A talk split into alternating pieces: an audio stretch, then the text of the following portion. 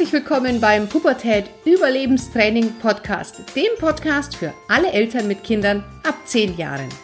Mein Name ist Kira Liebmann und bei den Pubertät Überlebenstrainings helfe ich Eltern, die Pubertät ihrer Kinder zu überstehen, ohne dabei wahnsinnig zu werden. Hallo und herzlich willkommen zu unserer heutigen Folge, gerne als Podcast oder vielleicht schaust du das Ganze auch auf YouTube als Video an. Und heute ist wieder eine Interviewfolge dran. Und heute habe ich einen Gast, mit dem stehe ich schon einiger Zeit in Kontakt und ich freue mich wahnsinnig, dass das heute klappt. Und zwar haben wir heute Tom bei uns. Tom ist transsexuell, arbeitet heute als Tätowierer und wie er seine, sein Leben gemeistert hat, wie ähm, ja, das seine Jugend beeinflusst hat und wie gut es ihm heute geht, weil ihr seht hier wirklich einen geilen Typen vor uns, wenn man das Ganze als Video anschaut. Ähm, da möchten wir heute drüber sprechen und da ein bisschen tiefer einsteigen. Deswegen vielen, vielen Dank, Tom, dass du dir die Zeit genommen hast und herzlich willkommen. Ja, vielen, vielen Dank. Ich freue mich, dass ich da sein darf. Ja, wunderbar. Ich freue mich auf die nächste Stunde mit dir. Wir haben ganz, ganz viele Fragen. Wir haben auch im Vorgespräch uns schon ausgetauscht. Tom, erstmal zu aller Anfang. Wie geht's dir heute? Mir geht's sehr, sehr gut. Mir geht's wunderbar. Ich bin sehr glücklich. Und du lebst dein Leben wirklich komplett als Mann. Ja, ja. Ganz genau. Ich lebe, ich denke, wie jeder normale andere Mann auch, wie jeder. Also bei uns im Fachjargon als äh, Transgender sagt man wie ein ganz normaler Cis-Mann. Das ist so die, ähm, der Ausdruck dafür für biologische Männer. Genau. Okay. Wenn man dich jetzt nicht kennt, ähm, kann man denn vermuten, dass du als Mädchen geboren bist? Also sieht man das noch irgendwo? Wirst du da manchmal darauf angesprochen oder ist das wirklich, kommen die Leute da gar nicht mehr auf die Idee heute? Nee, äh, nee, nee. Also ich, äh, nie, nie werde ich darauf angesprochen, ob ich äh, transsexuell wäre. Ähm, interessanterweise werde ich hin und wieder für homosexuell. Äh, die Leute vermuten, dass ich, wenn dann, vielleicht schwul wäre. Mhm. Ähm, aber transsexuell, das vermutet eigentlich niemand. Also schon allein wegen meiner Stimme nicht ja. Meine Körpergröße ist äh, biologisch 1,74. Da ich glaube, da hätte ich sowohl männlich als auch weiblich sein können. Und ähm, meine Statur ist nicht wirklich feminin, also da kommt keiner drauf. Nein. Also okay. ich besitze noch ein bisschen wenig Bart, weshalb man meinen könnte, ich bin sehr jung. Aber ansonsten, nee, kommt niemand drauf. Verrätst du uns, wie alt du bist? 31. 31. Ja, Tom, ich glaube, die Hörer interessiert jetzt einfach mal dein Werdegang, dein Leben. Lass uns doch mal anfangen, ähm, ja, bei deiner Kindheit. Das heißt, du bist als Mädchen geboren und deine Eltern haben dich ja natürlich auch wie ein Mädchen behandelt, oder? Warst Ganz du schon immer der Junge, den sie nicht hatten? Nein, nein, nein. Also hm? meine Eltern haben sich zwei Mädchen gewünscht. Ich habe eine ältere Schwester und dann haben sie gedacht, sie haben auch zwei Mädchen bekommen. Mhm. Ähm, ich bin ganz normal als Mädchen groß geworden. Äh, wir hatten Puppen, genauso wie wir Lego hatten. Wir haben gemalt, gepuzzelt. Ich denke, wir haben viel gemacht, was man jetzt so als Unisex bezeichnen kann. Weder, also kein Genderspielzeug, nicht nur, nicht nur Bälle, Autos, sondern wir hatten alles. Und ähm, ich kann jetzt aber nicht sagen, dass ich nur mit männlichem Spielzeug, mit, mit jungen Spielzeug gespielt hätte. Ich habe auch eine Puppe gehabt, die habe ich abgöttisch geliebt, die habe ich überall mit hingeschleppt. Äh, ich denke nicht, dass es sich rauskristallisiert hat, schon als Kind. Eher, auch Mädchen klettern auf Bäume. Ich bin furchtbar gerne auf Bäume geklettert. Ich habe ähm, sehr gerne mit meinem Vater in der Werkstatt gearbeitet, ne? solche Sachen. Mhm. Meine Mutter hat nur immer gesagt, Mensch, das hätte, glaube ich, ein Junge werden sollen. So flapsig, wie es, glaube ich, viele Eltern mal sagen. Also von dem, was ich, wie ich mich verhalten habe, dass ich so gern geklettert bin und so, wie es meine Schwester mhm. halt nicht mochte. Okay, also das heißt, auch wenn sie es vielleicht als Spaß gemeint hat, aber sie hat schon so irgendwie gedacht, na ja, wäre jetzt auch nicht abwegig, wenn es ein Bur wäre, oder? Äh, ja, nee, ich glaube nicht traurig nicht, sondern also sie hat nur immer gedacht, von meinem Verhalten her, mhm. hätte ich wohl, äh, ja, ist an mir ein Junge verloren gegangen, so wie man es halt flapsig sagt. Als ich mich doch von meiner Mutter geoutet habe, hat sie irgendwann gemeint, stimmt, du warst schon immer so. Mhm. so also sie hat es dann erst reflektiert. In dem Moment hat sie das, glaube ich, gar nicht wahrgenommen. Ja, spannend. Und Tom, mal jetzt, was ist so denn deine erste Erinnerung, wo du merkst, irgendwas stimmt nicht? Ähm, kannst du dich da noch dran zurückerinnern? Ja, sehr gut sogar. Da war ich, also da kann ich jetzt nicht genau sagen, elf oder zwölf Jahre alt. Muss in dem Dreh gewesen sein. Und ähm, ich habe damals Leistungsschwimmen gemacht bei der DLRG in Berlin. Und all, für mich war das ganz normal, diesen Badeanzug anzuziehen, diese Sportbadeanzüge mit Reißverschluss am Rücken, mit Kragen und so. Und dann war ich eines Abends duschen nach dem Training und habe mich zum Abtrocknen gebückt, um meine Füße abzutrocknen und guckte an mir runter und sah plötzlich so leicht vergrößerte Brustwarzen. Mhm. So wie es Mädchen halt zuerst kriegen. Da, werden, da wachsen erst die Brustwarzen, bevor dann der Rest wächst. Und in dem Moment fand ich mich so eklig, so richtig, ich habe mich richtig von mir selber geekelt und das ab genau diesem Tag. So, und mhm. umso mehr dann die Brüste gewachsen sind, ich fand mich immer ekliger, ich habe versucht, das zu verstecken. Also ich würde sagen, so im Alter von elf, zwölf, wo gerade angefangen hat, die Brust zu wachsen. Okay, hast du es dann irgendwie abgebunden oder versucht mit wegzudrücken? Okay, das nicht. Nee, ich, ich hatte jetzt nie Oberweite D. Ich glaube, ich habe immer nur so Bustiers getragen. Ich vermute, mhm. ich hatte so, also der Chirurg, der sie mir nachher weggemacht hat, der sagte so, muss so ein B-Körbchen sein ungefähr. Also nicht massiv groß. Ähm, und ähm, ja, ich habe viel Sport gemacht und dementsprechend viel dann diese Sportbustiers getragen. Ja, jetzt ja gerade so in dem Alter, wo du, wo du erzählt hast, 11, 12, Anfang der Pubertät, man fängt an irgendwie, ähm, ja, sich, der Körper verändert sich, die Hormone verändern sich. Was hast du denn so für dich am stärksten wahrgenommen? Ähm, wo war für dich vielleicht so der größte Zwiespalt da schon? Außer jetzt äh, körperlich, hast du da auch schon andere irgendwie gemerkt, ey, ich, ich bin eigentlich kein Mädchen? Nee, nee, nee, also nee, das habe ich nicht gemerkt, dass ich eigentlich kein Mädchen bin. Ähm, also seltsam. Ich hatte, äh, ich habe viele Baustellen gehabt als Kind. Also ich habe äh, noch einen sehr hohen IQ und da war, da bin ich eher so mit angeeckt in der Schule. Ich war immer der, den keiner leiden konnte. Äh, oder ich war immer das Mädchen, das keiner leiden konnte. Ich sah irgendwie aus wie ein kleiner Junge, war aber doch ein Mädchen. Und dann war ich immer derjenige in der Schule, der sich ständig gemeldet hat und immer mit dem Finger geschnippt hat und immer, mm, mm, ich weiß es, ich weiß es. So, deswegen konnte mich schon keiner leiden.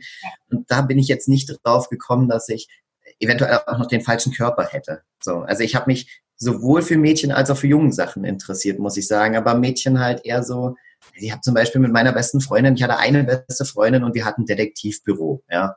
Mhm. Sowas zum Beispiel. Und äh, haben dann Karteikarten angelegt und so ein Kram. Ich habe nie, aber ich habe Mädchen gehabt um mich rum. Da habe ich mich dann eher wohler gefühlt.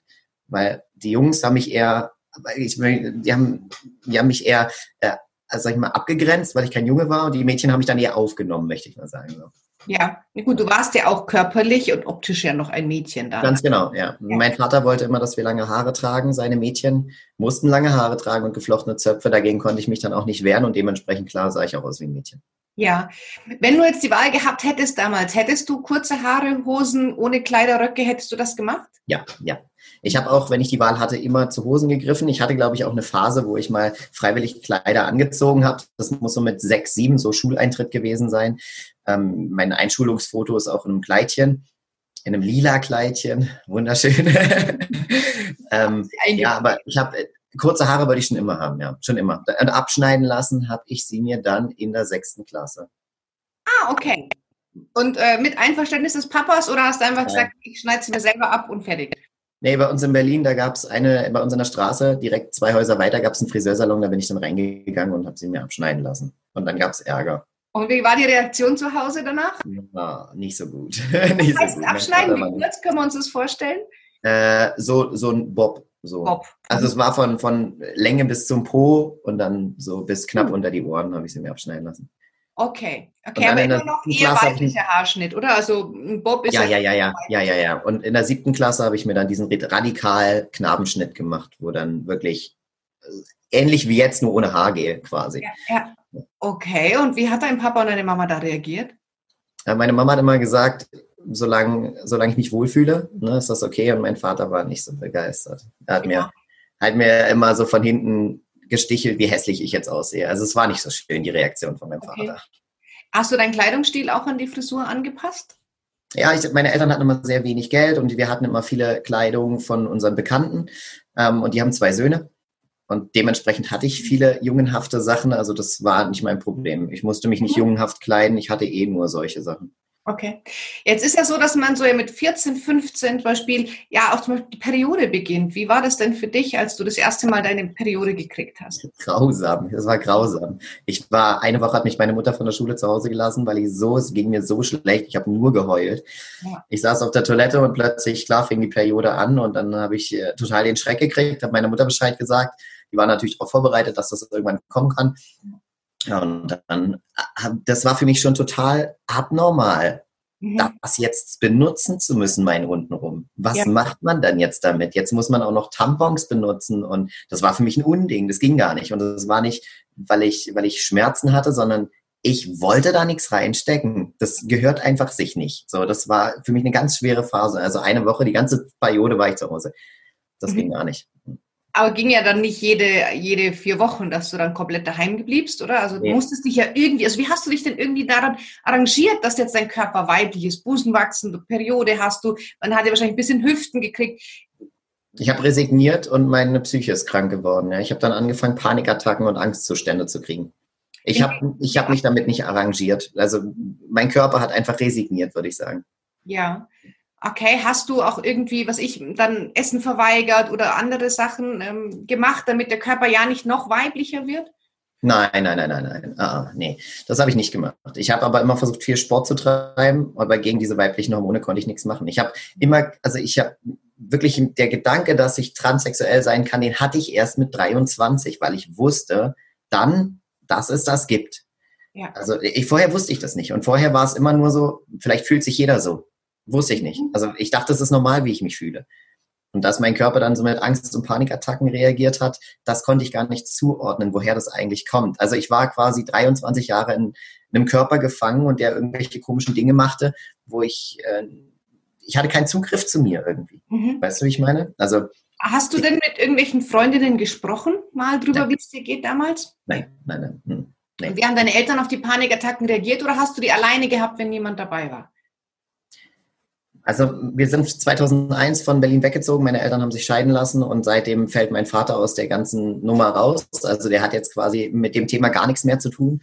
Mein Vater ist auch jetzt 2017 verstorben, also er kennt mich nicht in transsexuell. Ähm, meine Mama, also ich weiß nicht, die ersten Panikattacken, die angefangen haben, habe ich klar meine Mutter angerufen und habe dann gesagt, Mom, irgendwas geht hier vor, irgendwas geht hier vor sich. Dann haben wir Therapie gemacht und nichts hat aber geholfen. Also meine Mutter war immer sehr unterstützend. Mhm. Die hat immer versucht, irgendwie mir zu helfen. In meiner Ausbildungszeit als Maler und Lackierer war es ganz schlimm. Da hatte ich immer mit einem Headset im Ohr und sobald eine Panikattacke kam, habe ich sofort meine Mutter angerufen. Die war dann am Telefon, sie bei sich auf Arbeit mit Headset, ich mit Headset, dass ich nicht alleine bin.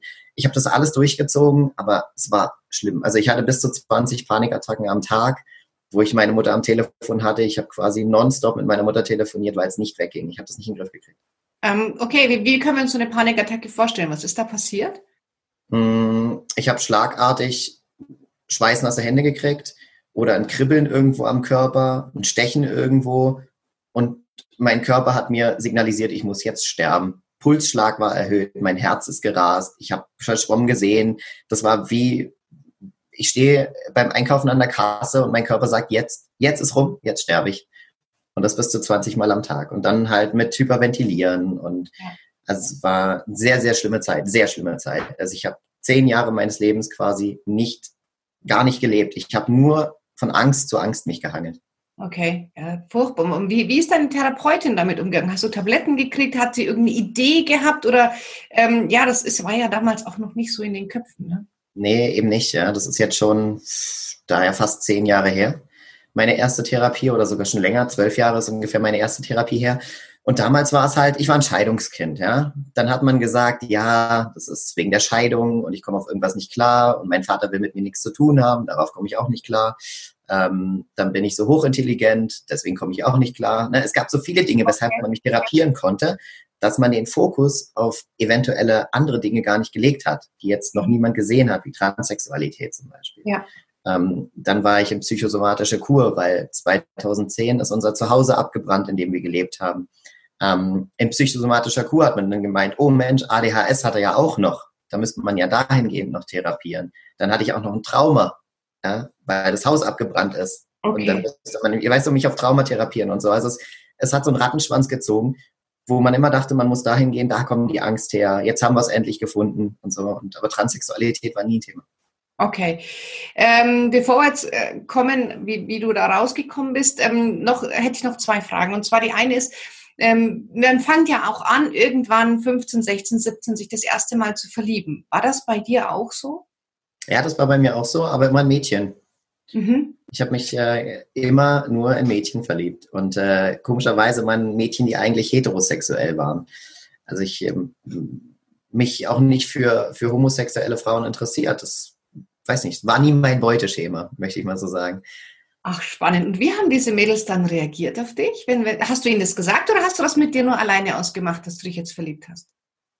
Nee, ähm, ich sag mal, meine erste große Liebe, die, die war damals in einer Beziehung mit einem Mann, also mit einem jungen Mann. Mhm. Und das war für uns beide ganz komisch, dass wir doch plötzlich andere Gefühle füreinander hatten und dass man doch mehr Zeit miteinander verbringen wollte und so. Und ähm, man hat sich ganz, ganz lange haben wir uns dagegen gewehrt, um irgendwann dann zu sagen, na gut, ist ja egal. Ne?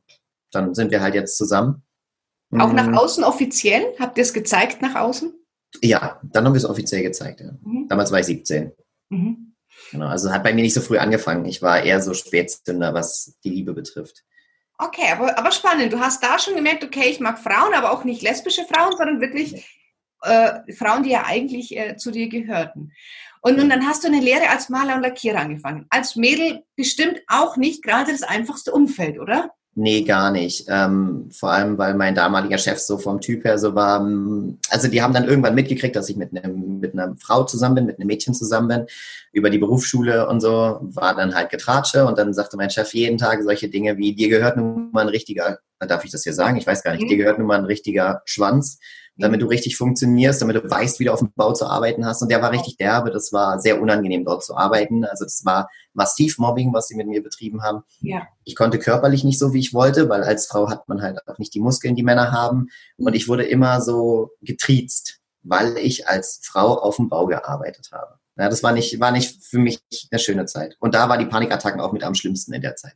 Aber du hast es durchgezogen, die Lehre. Ich habe es durchgezogen mit einer Lehrzeitverkürzung, mit einem Preis, mit einer Auszeichnung, mit allem drum und dran. Oh. Ähm, ich wollte das beenden für mich, genau, dass ich einen Grundstein in meinem Leben habe zumindest.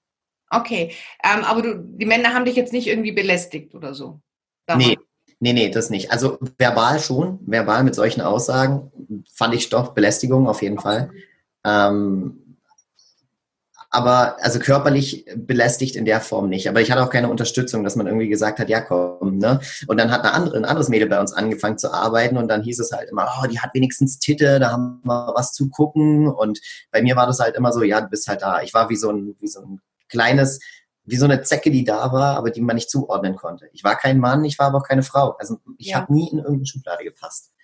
Was für eine emotionale Herausforderung als junger Mensch. Also wirklich ähm, Wahnsinn. Wahnsinn. Da ist es, so wie du heute dann, äh, was für eine Ausstrahlung du hast, umso bewundernswerter. Das muss ich an dieser Stelle wirklich. Ja, danke schön. Sehr gerne. Und äh, okay, das heißt, also du, du hast das schon gemerkt, also du hast das Kind hat keinen Namen gehabt, du hast gemerkt, es ist irgendwie was anders. Ähm, wie, wie, wie kam dann die Veränderung? Wann hast du das erste Mal gemerkt, ah, der Transgender, da gibt es ein Wort, da gibt es noch andere, da gibt es noch mehr. Wie war das? Ähm, ich habe mich, ich habe angefangen, also ich muss noch ein bisschen ausholen. Ich habe angefangen nach der Marder- und Lakierer-Lehre, habe ich angefangen, eine Ausbildung zum Jugend- und Heimatzieher zu machen. Ähm, da hatte ich eine Anreise jeden Tag von zwei Stunden mit den Öffentlichen hin und wieder zurück. Und in der Zeit hatte ich unglaublich viel Zeit, über mich und mein Leben nachzudenken. Ich hatte damals eine Freundin mit Kind, der war schon älter, der war schon neun Jahre alt ähm, und hatte Verantwortung. Das heißt, ich musste in die Schule, ich musste Ausbildung machen, ich musste zu Hause mit Haushalt machen, mich um Kind kümmern und es war sehr, sehr viel auf einmal und mit meinen Panikattacken zurechtkommen. Wie alt warst du? Äh, 22, okay. nee, 23, 23. Okay. Mhm. Und ähm, das war auch die Zeit, wo ich dann mehr über mich und meinen Körper nachgedacht habe. Ich hatte so unglaublich viel Zeit. Ähm, mich hat es immer mehr gestört, dass sie mich bei meinem weiblichen Vornamen genannt haben. Die Kinder auf der, auf der Jugendfarm, auf der ich gearbeitet habe. Ähm, und irgendwann bin ich auf dieses Thema transsexuell gestoßen. Ich weiß nicht durch was. Ich glaube, Stern TV gab es eine Reportage im Fernsehen oder so. Und dann habe ich gedacht, oh Mann, das hört sich irgendwie interessant an habe mir daraufhin ein Buch bestellt vom Balian Buschbaum, das blaue Augen bleiben blau. Und ähm, habe das mit, mit meiner damaligen Freundin zusammen an einem Sonntag durchgelesen. Ich hatte ihr vorgelesen, sie lag dabei und hat immer gesagt, oh wie krass, oh wie krass, das ist ja wie bei dir. So, und dann wurde mir das immer bewusster. Stimmt, also an einem Sonntag, ich kann dir leider nicht sagen, was für ein Sonntag es war, ich hätte mir das Datum merken sollen, aber der, äh, dieses Buch war für mich der ausschlaggebende Punkt, wo ich wusste, das ist Transsexualität, es gibt einen Namen dafür und das bin ich. So, und ab dem Tag war alles anders. Wie kamst du auf das Balian Buschbaum, hast du gesagt? Balian Buschbaum, genau. Äh, wie kamst du auf das Buch oder hat das Buch dich gefunden? Der Balian Buschbaum war in Stern TV. Ach so. Und der hat eine Reportage und ich habe noch ein Ende mitgekriegt, einen Fetzen daraus und habe dann gedacht, oh, das klingt aber interessant. Und daraufhin habe ich angefangen, mich mit dem Thema zu beschäftigen. Ja, also das war so der Stichtag, wo ich wusste endlich, was mit mir nicht stimmt. Okay. Und das, ich habe sofort eine Diagnose stellen können. Also ich glaube, man kann Menschen das nicht einreden und man kann Menschen nicht therapieren, die transsexuell sind. Die wissen, dass sie das sind. Ich wusste das. Ich musste auch nicht zum Psychiater ggehen und ihn fragen, sag mal, könnte das sein, dass ich trans bin, sondern das war mir klar. Ich wusste, genau das bin ich. Wie ging es dir damit? Ich kann mir vorstellen, es war eine unglaubliche Erleichterung zu wissen, okay, ich bin ja. ganz normal. Ja, äh, naja, dass ich nicht ganz richtig funktioniere, habe ich mir schon gedacht. Aber ja. das, äh, also so mit normal hat es im Kopf nicht so viel zu tun. Aber ich wusste auf jeden Fall, es gibt dieses Ding, dieses in mir, diese Leere, die hat plötzlich einen Namen gehabt und das war eine sehr große Erleichterung. Ja. Und ja. ich habe am gleichen, am gleichen Nachmittag noch meine Mama angerufen und habe gesagt, du musst sofort auf den Kaffee vorbeikommen. Und sie kam dann mit meiner Schwester und ich, boah, mir ging es gar nicht gut. Ich habe geschwitzt, ich habe im Körper gezittert, weil ich Angst hatte, mich zu outen. Ich habe sofort mich von meiner Familie geoutet, habe meiner Mama einfach so flapsig gesagt, und bei dir so Wetter, ja, ist alles schön und übrigens, ich bin, glaube ich, ein Mann. Und dann ist sie erstmal Kinnlade runtergefallen und sie dachte so, hä, also jetzt versteht sie gar nichts mehr, wie jetzt ein Mann. So, und für mich gab es gar keine Erklärung. Ich habe dann nur gesagt, keine Ahnung, ich glaube, ich bin ein Mann. Und dann hat sie mich gefragt, wie es jetzt weitergehen soll. Und dann sagte ich, ja, weiß ich nicht. Ich wollte es dir nur sagen. So. Und dann war es für mich schon mal raus. Ja. Aber mehr konnte ich auch nicht sagen. Also ich habe gerade irgendwie drei Stunden gewusst, was jetzt mit mir nicht stimmt. Und was dann passiert ist, ging vier ganze Jahre. Ja, vier Jahre, wo ich einfach nur mit mir gekämpft habe und mit mir gehadert habe. Wie hat deine Mama da in dem Moment reagiert? Hat sie gesagt, alles klar, du bleibst mein Kind? Hat sie gesagt, um Gottes Willen, da will ich nichts mit zu tun haben? Wie ist sie damit am Anfang umgegangen? Sie war geschockt erstmal. Aber also sie konnte gar nichts sagen. Wir haben dann das Thema sofort beiseite gelegt. Also es war nur, ich sagte, ich glaube, ich bin Mann. Sie hat gefragt, und jetzt? Und dann habe ich gesagt, ich weiß es nicht. Und dann war erstmal vorbei. Dann haben wir über dieses Thema vier Jahre nicht gesprochen. Und deine Schwester? Auch nicht. Ja, die hat irgendwann irgendwann sind wir spazieren gegangen mal mit den Hunden und sie fragte mich, was ist denn jetzt eigentlich aus der Nummer geworden, dass du ein Mann werden willst? So, wie als wäre das irgendwie, mhm. weiß nicht, als wäre das irgendwie, als wenn ich mir neue Klamotten kaufe, so. Was ist eigentlich daraus geworden? Und dann war ich total überfordert mit der Situation und sagte, keine Ahnung, habe ich jetzt gerade keine Zeit für. Mhm. Also ich war so krank, also ich war psychisch so krank, das kann man sich gar nicht vorstellen. Ich konnte wirklich also in dieser Ausbildung hatte ich dann auch noch einen Burnout, weshalb ich die Ausbildung abbrechen musste und konnte drei Monate mein Bett quasi gar nicht verlassen. Vor lauter Panik, ich hatte Angst zu duschen. Ich hatte ganz andere Probleme. Mhm. Ich konnte nicht mal, ich, ich konnte keinen Alltag führen und dann konnte ich mich damit nicht beschäftigen, ob ich jetzt gerne einen Penis hätte oder ob ich gerne, äh, ob ich gerne als Mann leben würde oder so. Damit konnte ich mich nicht beschäftigen. Und deswegen hat es vier Jahre gedauert, dieser Prozess, bis ich mir richtig eingestehen konnte, es geht nicht mehr weiter und es geht nicht mehr so weiter. Hat deine Beziehung das durchgehalten, die Zeit, oder ist sie daran kaputt gegangen, die du damals hattest? Äh, nicht daran kaputt gegangen. Sie hat leider nicht gehalten, aber sie ging nicht daran kaputt. Ähm, sie, meine damalige Freundin hat immer gesagt, wir machen das sofort. Klar, super, ich unterstütze dich. Und wir sind auch heute noch im guten Kontakt und sie unterstützt mich tatsächlich immer noch. Also wir sind äh, sehr gute Freunde und auch ihr damal, also ihr Sohn, er ist jetzt volljährig schon und der hat das alles jetzt auch miterlebt und das ist alles in Ordnung, alles toll. Ach schön, das ist schön. Hat ein Happy End doch noch genommen, nur nicht ja, mehr okay, Ja, toll. Aber es hast du gesagt, du hast ja auch einen Burnout gehabt. Gab es mal eine Zeit, wo du einfach in die Klinik gegangen bist und gesagt hast, könnt ihr mir helfen, ich kann nicht mehr? Oder hast du das alles zu Hause durchgemacht? Nein, nein, nein, ich habe immer um Hilfe gebettet, immer. Also ich war in psychosomatische Kur. Mhm. Sechs Wochen, wo sie dann damals festgestellt haben, es war äh, vor meiner Selbstdiagnose, da haben sie dann aber nur festgestellt, ich könnte ja auch noch ADHS haben. Ne? Und ähm, da war ich sechs Wochen weg vom Fenster, das war direkt nach dem Brand und da hatte ich wieder ganz andere Sorgen. Also ja, ich habe mir Hilfe geholt, aber mir hat niemand die Hilfe wirklich gegeben, die ich gebraucht habe.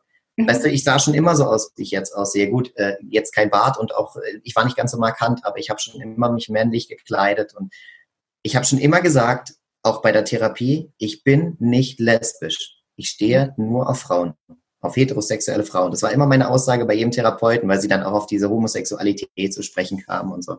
Ich glaube, dass Therapeuten da nicht gut geschult sind, also nicht die normalen, nicht auf das Thema. Ja.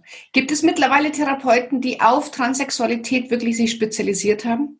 Es gibt Therapeuten, die Transsexualität äh, begleiten. Man nennt es Begleittherapie. Nicht, man therapiert das ja nicht, sondern man begleitet die Menschen nur auf ihrem Weg. Da gibt es mittlerweile Therapeuten. Ich musste aber 150 Kilometer fahren, um einen zu kriegen. Also es gibt viel zu wenig. Ja, ja. Okay, das heißt, du bist dann so vier Jahre lang, hast du zwar gewusst, ich bin ein Mann im Körper einer Frau, warst aber noch nicht in der Lage, wirklich auch etwas zu tun, körperlich und, und, und, und, und äh, dazu zu. Okay. Und, und wie kam das dann, dass du sagst, so, und jetzt will ich als Mann leben mit all seinem, ja, ich will es Mann sein, Punkt. Wie, wie kam ähm, das? Die Situation war, ähm, ich hatte dann eine andere Partnerin, wir hatten dann damals geheiratet. Ähm, wir hatten dann spontan, also war dann ein Kinderwunsch da, ist alles ein bisschen komplizierter, aber es war ein Kinderwunsch da und meine Ex-Frau, die äh, ist dann schwanger gewesen und hat das Baby in der elften Woche verloren. Mhm. Ähm, es war einfach dann kein Herzschlag mehr da und es war für mich unfassbar schlimm. Also ich habe mir auch schon immer Kinder gewünscht, schon immer und ich wusste ja, dass es bei mir relativ schwierig wird. Mir war auch immer klar, ich trage definitiv kein Kind aus. Mhm. Ähm, und dieser Verlust dieses Kindes, das war für mich so in den Panikattackenzeiten so das Schlimmste, was mir hätte einfach noch passieren können in dem Moment. Und ähm, der Verlust von diesem Kind war, ich, ich kann es gar nicht in Worte fassen. Ich, meine, meine Welt ist zusammengebrochen. Das war so der einzigste Stützpfeiler, den ich hatte. Wenn ich jetzt eine Familie habe, dann kann ich über dieses Körperliche drüber hinwegsehen. Irgendwie habe ich das gehofft, ne, mhm. ne, dass, ich, dass ich das schaffe. Und ähm, ja, nachdem das Baby dann tot war, ähm, bin ich zu meiner Mama und habe mich auf die Terrasse gesetzt und habe bitterlich geweint, geweint, geweint, geweint ohne Ende. Und meine Mutter hat sich neben mich gesetzt und hat einen Arm um mich gelegt und hat gesagt, Mensch, Schatz, das geht vorbei, ich habe auch schon mal ein Kind verloren. Und das ist schlimm, aber wenn die Zeit drüber geht und so. Und in dem Moment sagte ich nur zu ihr, plärrend, ohne Ende, ja, das ist es auch, aber das ist es eigentlich nicht. Und dann hat meine Mutter nach vier Jahren, wo wir kein Wort drüber verloren haben, einfach nur meinen Kopf gestreichelt, hat mir einen Kuss auf den Kopf gegeben und hat gesagt, Schatz, dann musst du diesen Weg gehen. So. Mhm. Und das war, das war der Moment, wo der Knoten geplatzt ist. Mehr nicht. Ja, ja. ja. Na, was heißt mehr nicht? Äh, unfassbar emotional. Also ich habe ja eine Gänsehaut nach der anderen, wenn du das erzählst. äh, Wahnsinn, wirklich. Okay, und dann hat deine Mama gesagt, okay, dann, dann geh diesen Weg und. Ja, sie hat gesagt, ich will nur, dass du glücklich bist und ja. ich tue alles dafür und ich werde dich begleiten es ist niemals mehr der Satz gekommen von Transsexualität, wirklich. Also es war, dieses Thema war bis zum Tod des Kindes war es einfach auf Eis gelegt und ab da habe ich gewusst, okay, jetzt geht's los. Ja. Dann habe ich am gleichen Tag noch einen Therapeuten angerufen. Ich habe einen Therapieplatz gekriegt für drei Monate später, weil man hat ja Wartezeiten. Und dann habe ich alles in die Wege geleitet. Mhm. Dann ging's los. Dann habe ich wirklich jeden Tag, jeden Monat daran gearbeitet, endlich ich sein zu können. Ab dem Zeitpunkt, ja. Ja, was heißt denn daran, also wenn äh, jetzt äh, Zuhörer sich hier wiederfinden, was heißt, du hast daran gearbeitet? Was hast du gemacht ab dem Moment? Ich habe mich erkundigt erstmal ganz viel. Ich habe ganz viel Recherche betrieben. Ähm, genauso Menschen, wie ich jetzt bin, wie ich verkörpere, haben mir damals gefehlt. Ich hatte keinen Ansprechpartner, ich wusste nicht, an wen ich mich wenden kann. Ähm, ich habe davon sehr wenig gehört. Man kann zwar Bücher lesen, aber trotzdem weiß ich ja nicht, was genau muss ich jetzt tun. Dann habe ich im Internet recherchiert. Ähm, Therapie ist immer die erste Wahl. Erstmal Therapeuten anrufen. Wenn ich der Meinung bin, ich bin transsexuell, dann sofort einen Therapeuten kontaktieren, weil die Warteliste ist lang. Mit jedem Tag, der verstreicht, geht es mir schlechter. Das heißt, am besten gleich jemanden anrufen und der kann am allerbesten sagen, bin ich transsexuell oder bin ich es nicht, falls ich mir nicht ganz sicher bin. Ja? Mhm. Das kann kein anderer beurteilen. Nur ich und ein Therapeut. Wenn ich jetzt als Elternteil sage, ich vermute, bei meinem Kind sind da so Auffälligkeiten oder mein Kind hat sowas mal geäußert, ich würde sofort einen Therapieplatz in Anspruch nehmen, weil nur ohne den funktioniert nichts auf dem Weg. Ich brauche einen Therapeuten, um irgendwann weitere Schritte einleiten zu können. Ja, okay, das ist also Grundvoraussetzung für alles, was danach kommt, alles. ist, dass du in Begleitung bist. Okay. Genau, für alles, was da kommt. Für mhm. eine Personenstandsänderung. Das bedeutet dafür, dass ein Kreuzchen von weiblich auf männlich oder von männlich auf weiblich gemacht wird. Für eine Namensänderung. Dafür brauche ich alles einen Therapeuten. Für Hormone, ähm, genau, für, für alles, was es gibt auf diesem ja. Weg, brauche ich diesen Therapieplatz. Und deswegen ist es wichtig, dass man den schnell hat, weil ja. die Therapie dauert ja auch wieder mindestens sechs Monate, bis man Hormone bekommt, zum Beispiel. Ne? Also das ist ein sehr langer Prozess. Okay. Wann hast du deinen Namen abgelegt, deinen weiblichen? Ähm, offiziell oder? Ähm, so für dich, wo du sagst, okay, nennt mich ab sofort bitte Tom. Also und wie ähm, kamst du auf Tom und äh, seit wann warst du für die anderen Tom? Tom war ich ab Ende 2016, ich glaube ab September, weil Therapie, man, man hat seinen ersten Therapietermin Und dann sagt der Therapeut, ja, okay, äh, wenn du ein Mann sein möchtest oder wenn sie ein Mann sein wollen, dann müssen wir jetzt einen Alltagstest machen und dieser Alltagstest dauert ungefähr 18 Monate. Wie lang? 18? Äh, 18 Monate, mhm. ja. Wo die Krankenkasse quasi verlangt, äh, dass ich als Mann leben muss, bevor ich irgendetwas kriege. Damit ich erstmal sehe, ob mir diese Rolle auch gefällt. Das ist sehr äh, abstrut, würde ich sagen, manchmal, weil ähm, ich kann nicht mit einer weiblichen Stimme mich als Tom vorstellen. Das mhm. wurde aber von mir erwartet. Ja, also ich musste sagen, ab sofort bin ich Tom und zwar überall. Auf Arbeit, in der Familie, bei Verwandten, bei Freunden. Überall muss ich mein komplettes Leben auf den Kopf stellen und sagen mit Mädchenstimme, hi, ich bin der Tom. So. Ähm, und dann kommt man halt natürlich sozial, möchte ich mal sagen, ich habe einen eigenen Laden, ja, und ja. bin auf Kundschaft angewiesen und musste mich dann tatsächlich als Tom vorstellen, sonst hätte dieser Alltagstest nicht begonnen. Okay. War Tom dein Wunschname? Also hast du schon immer Tom irgendwie im Kopf gehabt oder hast du was mit etwas verbunden in dem Moment, wo du gesagt hast, ich bin Tom? ähm, ich hatte keine Ahnung, wie ich mich nennen soll. Mhm. Ich habe auch keinen zweiten Wahlname gehabt. Ich habe dann nur gedacht, ein Name, der für mich eine Bedeutung hätte. Mein Kindheitsheld war der Tom Schilling in dem Film Crazy. Mhm. So. Und dieser Teenie-Film ähm, da hat er einen unfassbar coolen Typen gespielt. So mit 14, 15 war er in dem Film. Ich glaube, der ist äh, Baujahr, ich glaube, zwei Jahre älter wie ich in, äh, in echt. Und er hat damals diesen Jungen gespielt mit Unterhemd und schwarzen Haaren und geraucht hat er damals und war so obercool. Und ich wollte immer so sein wie er. Ich habe immer gedacht, mein Gott, wenn ich so sein könnte wie er. Ich fand das schon immer in den Kinderfilmen, in den Teenie-Filmen, ich wollte immer so sein wie die Jungs. Okay. Ich wollte so einen Körper haben und so. Und dann habe ich gedacht, Mensch, das war mein Held dann bin ich jetzt Tom. Und dann habe ich meine Mama gefragt, das war die einzigste, die ich gefragt habe, ob ihr dieser Name gefällt. Und dann hat sie gesagt, ja, den finde ich schön. Und dann war klar, ich frage auch niemanden, ich bin Tom. Was für eine unglaublich mentale Herausforderung, als, als Mann sich als Frau vorstellen zu müssen oder als in deiner, in deiner Position als Frau sich als Mann vorstellen zu müssen, obwohl der Rest noch überhaupt nicht dem Geschlecht angepasst ist. Also das, da, da, da, da kann ich mir vorstellen, da zerbrechen doch manche dran, die nicht so und dann, dann sagt die Krankenkasse und der Therapeut, na, dann willst du das auch nicht wirklich.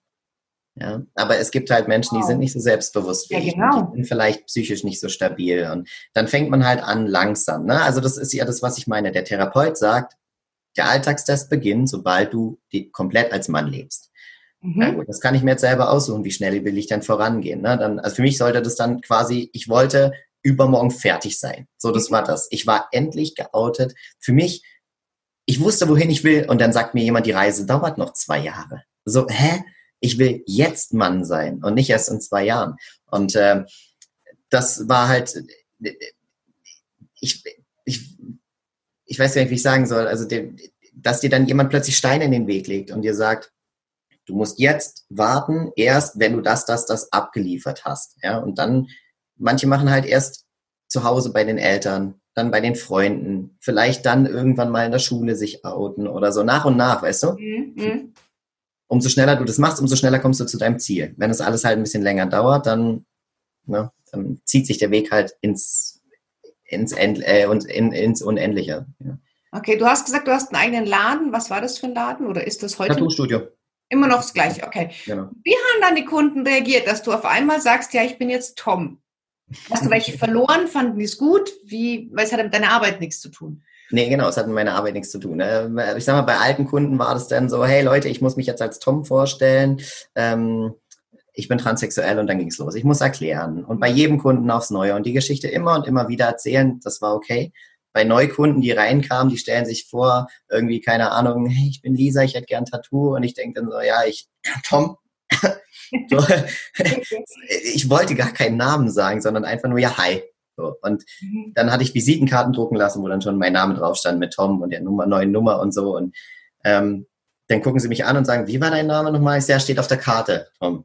Mhm. Also hast, es war mir so peinlich. Hast du geübt, so tiefer zu sprechen? Ich meine, ich kann das jetzt nicht als Frau. Nein, nein, nein, nein, nein, nein, äh, habe ich nicht. Äh, der, der Therapeut sagte auch, ich sollte doch tiefer sprechen üben, dann werde ich als Mann eher wahrgenommen. Und dann gucke ich ihn an, sage ich, ich habe Brüste. Also ich meine, ich habe die auch, ich habe ich hab die ja nicht abgebunden. Also klar, irgendwann habe ich mir schon einen Binder gekauft, als ich dann Hormone hatte.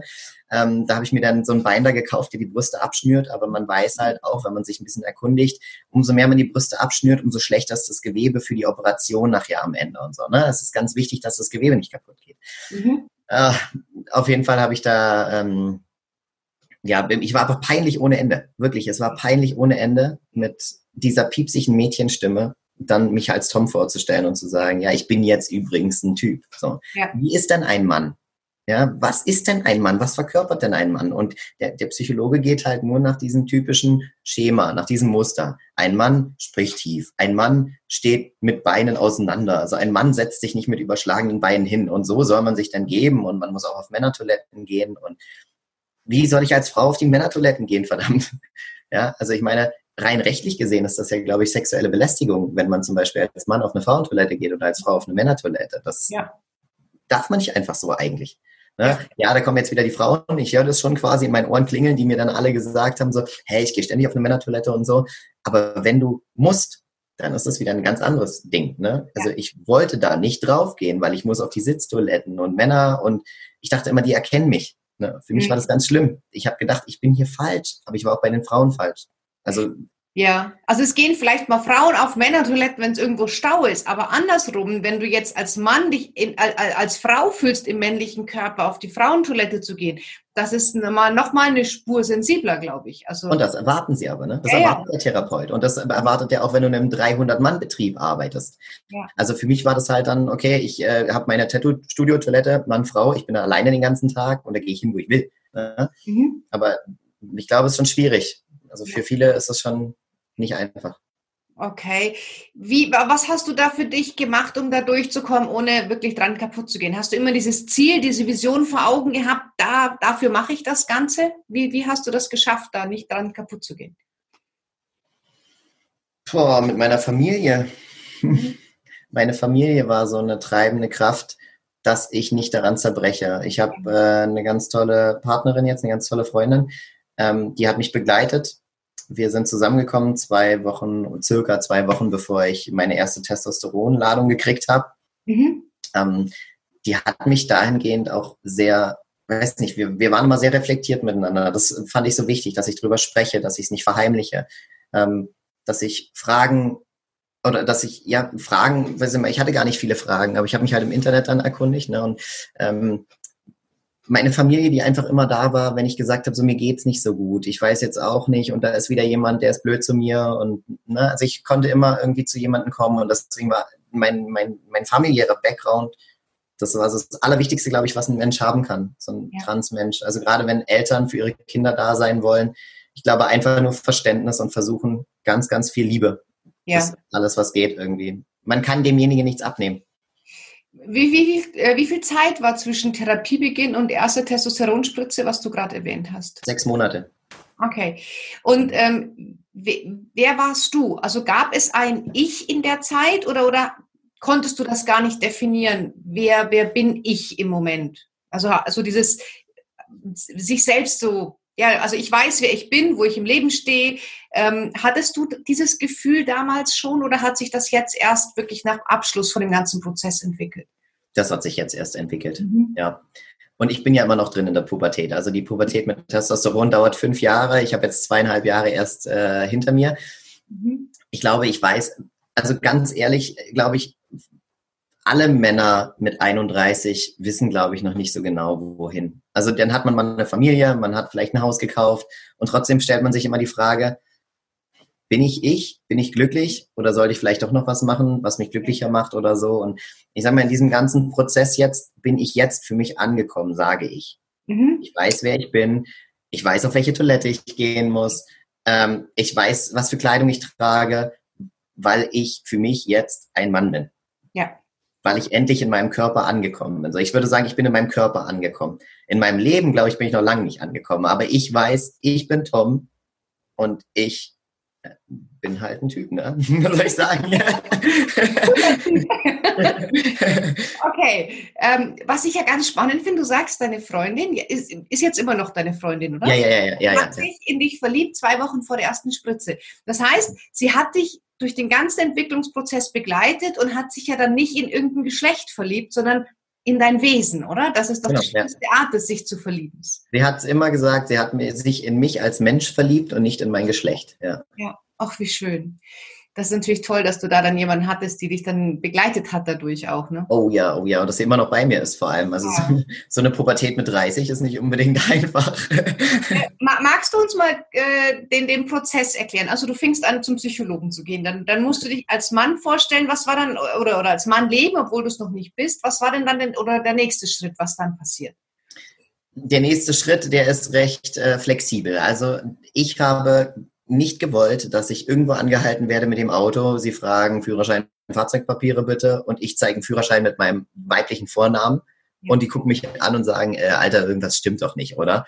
Also das wollte ich nicht. Manche stört es nicht, manche sagen, mir ist es egal, was auf meinen Papieren steht. Ich wollte, dass sofort mein Name geändert wird und zwar offiziell. Mhm. Das habe ich dann direkt in die Wege geleitet. Das heißt, ich habe Kontakt zu einem Amtsgericht aufgenommen. Bei mir in der Gegend hier ist es Stuttgart. Das ist immer das nächstgrößere Amtsgericht. Also ähm, ich habe erst bei einem kleineren angefragt, die haben gesagt, hä, Transsexualität, was ist das? So quasi, ne? die wussten gar nicht, was sie damit anfangen sollen, haben sie mich nach Stuttgart weitergeleitet. Dort habe ich fünfmal, äh, wurde ich weitergeleitet, bis ich jemanden hatte, der sich damit auskannte, weil dieses Thema einfach viel zu wenig, also ja, viel zu wenig Fläche bietet. Keiner kennt sich damit aus irgendwie. Ne? Und äh, dann muss man diverse Papiere zusammensuchen, Geburtsurkunden und äh, äh, Ausweiskopie, was die alles haben wollen. 100.000 Sachen. Das steht aber mittlerweile alles im Internet drin. Also jeder, der das machen möchte und jeder, der dieses Problem bei sich sieht, das sind, das, da gibt es eine Liste mit all den Sachen, die man einfach haben muss und das schickt man dann zum Amtsgericht. Von dort aus kriegt man dann ähm, Anweisungen, wie es weitergeht per Post. Also zum Beispiel musst du zu zwei unabhängigen Psychiatern gehen, Psychologen, die Gutachten erstellen. Man kriegt diese Psychologen vorgewiesen, also man darf sich die nicht aussuchen. Ähm, dann geht man dahin, dann wartet man und wartet und wartet. Und diese Wartezeit macht eigentlich einen die meiste Zeit verrückt, ja, weil man nichts tun kann und die Mühlen malen langsam, das wissen wir alle. Ähm, dann kommt es irgendwann zu einer Gerichtsverhandlung, da steht man dann vor einem Richter oder einer Richterin, die nochmal abfragt und sagt, okay, ja, okay, sieht männlich aus, ja, wie war denn so dein Leben? Und dann fragen die quasi nochmal ab, ob du auch nicht gelogen hast in den Gutachten. Ne? Und dann entscheidet ein Gericht, ob du deinen Namen ändern darfst oder nicht. Okay. Das kostet alles wahnsinnig viel Geld.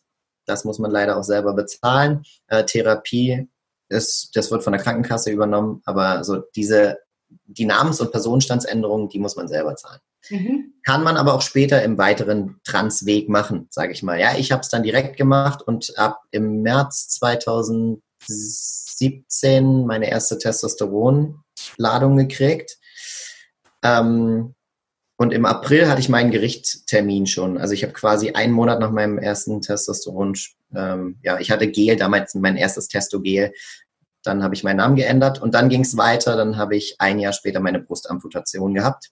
Mhm. Das war ja letztes Jahr 2018, auch im März. Und äh, jetzt dann im Dezember letztes Jahr auch meine äh, geschlechtsangleichenden Operation. Okay. Äh, bei der ersten Testosteronladung, wie du so schön sagst, was passiert deinem Körper? Wie ging es dir damit? nicht gut, gar nicht gut. Ich, ich habe gedacht, ich kriege Testosteron und bin das blühende Leben und denke so, oh, jetzt kann es losgehen, ja, jetzt bin ich ein Typ sofort. Ja. Ich, ich äh, gehe irgendwie jetzt, äh, gehe pinkeln und danach habe ich einen Vollbart, so gefühlt. Und Bizeps schon mal, oder? ja, jetzt gehe ich jetzt mal stehen pinkeln und dann komme ich mit Vollbart aus dem Klo, genau. Okay. Ja, so war so ein bisschen das, die innere Vorstellung davon. Ähm, aber eigentlich habe ich das dem Gel nicht zugetraut. Das ist so ein ganz kleines Päckchen, man drückt es auf, schmiert sich auf die Oberschenkel und wartet. Und ich saß da und dachte so, bitte? Auf die Oberschenkel? Ja, das ist so äh, transdermale, sage ich mal, das ist so eine Anwendung, man schmiert sich das auf die Oberschenkel und ein bisschen auf den Bauch ähm, und dort wird es über die Haut irgendwie gut aufgenommen. Ja? Und äh, das muss man dann jeden Tag machen. Mhm. Also habe ich das aufgetragen und habe gesessen und gewartet und habe erstmal auf Panikattacke gewartet, weil immer wenn ich etwas nicht kannte, wie zum Beispiel Medikamente, habe ich Panik gekriegt. Und das beim, beim Gel auch so. Und ich dachte so, oh mein Gott, jetzt geht's los. Und ich saß in meinem Wohnmobil, ich habe zu der Zeit in einem Wohnmobil gelebt. Ich habe anderthalb Jahre in diesem Wohnmobil gelebt und saß in meinem Wohnmobil und habe gedacht, oh Gott, oh Gott, oh Gott, passiert jetzt was. Dann habe ich Herzklopfen gekriegt. Dann habe ich irgendwann schweißnasse Hände gekriegt und also es war ganz seltsam. Ich habe mich gefühlt, wie als hätte ich irgendeine Pille geschmissen. Also ich war wie auf so einem Trip, hat sich das angefühlt. Ähm, ich war so ein bisschen benommen im Kopf. Das kann aber auch alles Panikattacke gewesen sein. Und dann hatte ich damals einen, äh, einen Kumpel, der mit mir diesen gleichen Weg gegangen ist, zeitgleich. Und ich hatte ihn angerufen und er hat auch an dem Tag sein erstes Testosteron-G gekriegt und ich rief ihn an und der war drei Stunden voraus.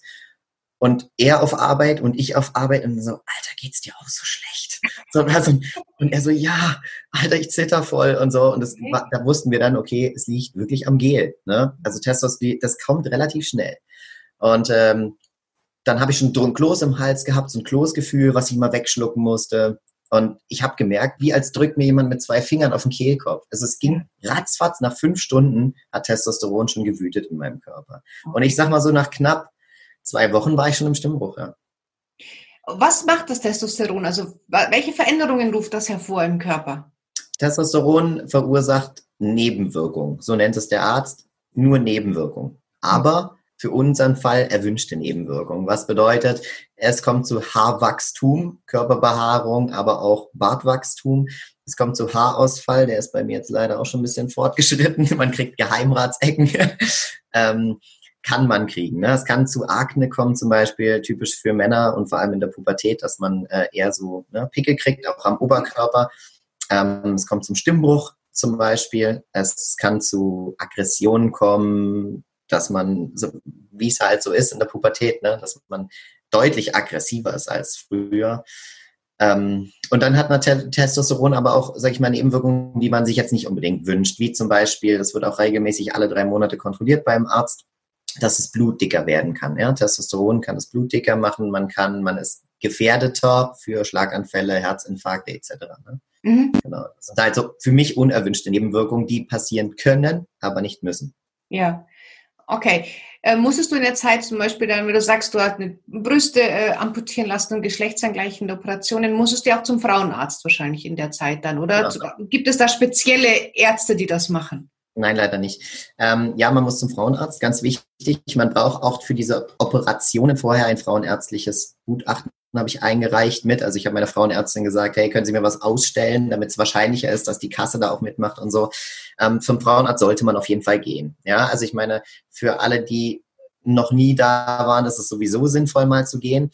Aber die Frauenärzte, also meine war noch nicht mit dem Thema in Berührung. Ich habe ihr das gesagt, dass ich glaube, ich bin transsexuell, können wir einfach gucken, ob alles in Ordnung ist. Ich war regelmäßig immer zur Vorsorge, weil meine, bei mir in der Familie gab es mal äh, Verdacht auf Gebärmutterhalskrebs. Und deswegen bin ich schon immer, seitdem ich 14 bin, bin ich zur Frauenärztin gegangen. Ne, einfach, ich hatte Angst, ich hatte Angst vor Krankheiten, ja. manchmal Panikpatienten, na klar war ich beim Arzt. So, ich hatte Angst zu sterben, jeden Tag 20 Mal, dann war ich klar immer beim Arzt. Ja. Und ähm, muss die Hölle gewesen sein. Also muss ja furchtbar für dich gewesen sein, Frauenarzt, wenn dich untersucht. Naja, gut, ähm, ich habe das so als notwendiges Übel angesehen. Ich bin jetzt niemand, der eine Ärztephobie hat. Äh, ja. ja, da setzt man sich dahin, dann langt die da ein bisschen rum. Natürlich geil ist es nicht, findest du es auch nicht wahrscheinlich. Nee, aber mir macht es nichts aus, aber die hat dich ja an Stellen angelangt, da wolltest du halt wahrscheinlich nicht unbedingt angelangt werden. Nee, aber ähm, ich meine, so eine, so eine Darmspiegelung stellt sich jetzt auch niemand schön vor und man muss halt doch mal hin, weißt du, wie ich meine? Ich okay. bin da ganz, ich, ich sehe das immer alles ein bisschen mit Humor. Also ich glaube, ja. dass auf die Frage von vorhin nochmal auf dich zurückzukommen, äh, wie bin ich da durchgekommen? So quasi unbeschadet durch diesen ganzen Weg mit ganz viel Humor. Mein Gott, lach doch über dich selber. Ja, was soll ich denn jetzt? Dann gehe ich halt zum Frauenarzt. Ja, dann drückte da eine Brüste ein bisschen rum. Ich hatte an der linken Seite eine Zyste, da musste ich dann sowieso immer zur Kontrolle, Jahre zuvor. Ähm, und dann habe ich halt meine eigenen Späße gemacht und habe gesagt, na, fassen Sie die nochmal gut an, die ist demnächst weg, ne? ne? Nur, okay. dass du Bescheid weißt. Also mit ganz viel Humor, ganz viel. Okay. Und, und, und, du sagst, die ersten Veränderungen nach dem Testosteron waren, dass du in den Stimmbruch kommst. Also wie halt ein, ein Jugendlicher auch dann, ne? Genau, ja. Okay. Das war dann kratzig, piepsig, hm, so. Okay, was wahrscheinlich unfassbar schwierig dann auch für deine Umwelt, wie Teenager halt so sind, ne? ja, also gerade diese, du hast ja so einen passenden Podcast, habe ich gehört.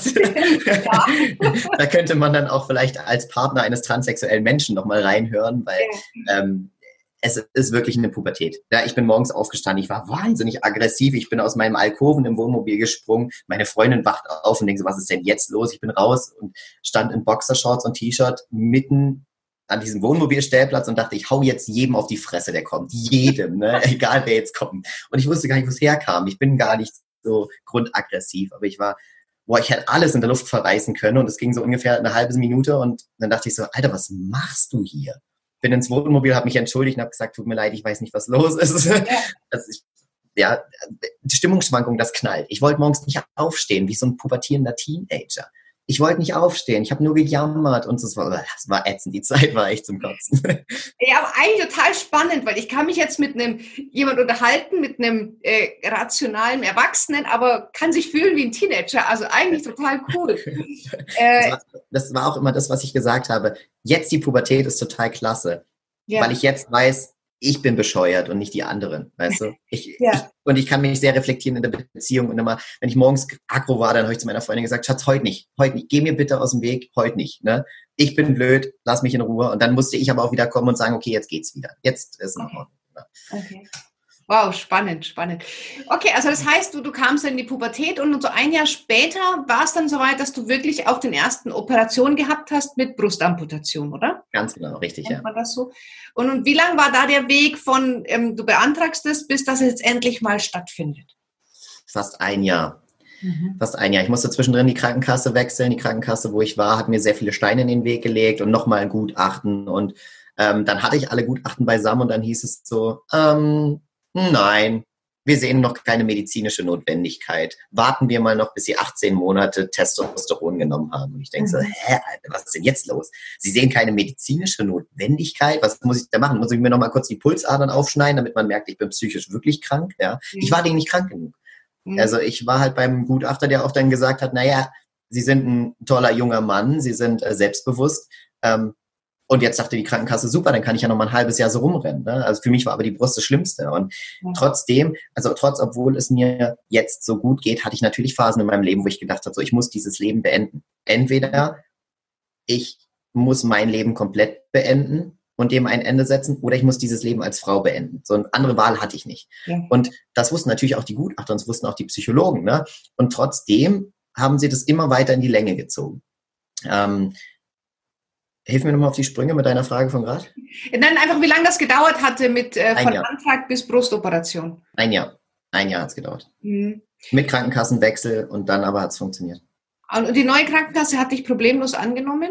Problemlos. Wow. Darf man das sagen oder ist das Werbung? Bitte, sag, sag's gerne. Also. Okay, äh, ich bin zur AOK gewechselt. Die AOK ist sehr transfreundlich. Genau. Ah, okay. Ja, ist ja auch eine hilfreiche, ähm, müssen ja auch viele wissen. Okay, und dann ähm, wachst du auf, deine Brüste sind weg. Dein erster Griff wahrscheinlich oben hin, oder? es war unglaublich. Es ja. war unglaublich, ja. Also ich äh, wurde operiert morgens und es war meine allererste Vollnarkose in meinem Leben. Also ich hatte noch nie eine Operation. Ich wusste gar nicht, wie das abläuft. Und äh, der Arzt zeichnete dann äh, am Abend zuvor, wir durften dann nicht mehr duschen gehen, mein Bettnachbar und ich, der hatte die gleiche Operation gekriegt und der zeichnete dann so Linien an der Brust hier runter an und äh, dann ging das morgens los und die fahren dich in den OP und ähm, das Witzige war so, ich, ich war noch nie in einem OP und die schieben mich dahin, ich muss auf diesen Würfel übergesetzt werden und dann fragt die mich so, ähm, ihr Name, Geburtsdatum und so und ich dachte so, ja, ich habe ein Bändchen, aber okay, gut, sage ich alles. Ne? Und dann sagt sie, weshalb sind Sie hier? Mit diesem OP-Kittel schon und alles an und sagt, weshalb sind Sie hier? Ich gucke die an und denke so, oh mein Gott, hier ist keiner vorbereitet. Äh, okay. Äh, Mastektomie und sie sagt, beidseitig ja, weh, du lässt da noch eine Titte dran. Ne? Ich war total, oh mein Gott, ja. ja. Und dann sagte sie, nee, nee, kein Stress, wir müssen das immer fragen. So, das war für mich so ein Schockerlebnis. Ich dachte, oh Gott, weiß hier niemand, was gemacht wird, bitte schneidet mir die Brüste auch richtig ab, so, ne? Ja. Und dann kam ich aus dem OP und äh, ich war froh, dass ich das überhaupt überlebt habe, weil viele Menschen hatten noch nie eine Vollnarkose, aber wirklich viele Transmenschen haben zuallererst so eine Brustamputation dann und das ist die erste Vollnarkose. Ich war froh, dass ich das Ding überlebt habe. Und dann hat man so ein Binder an. Die Brust ist zugeschnürt, ganz eng. Man sieht es ganz lange nicht.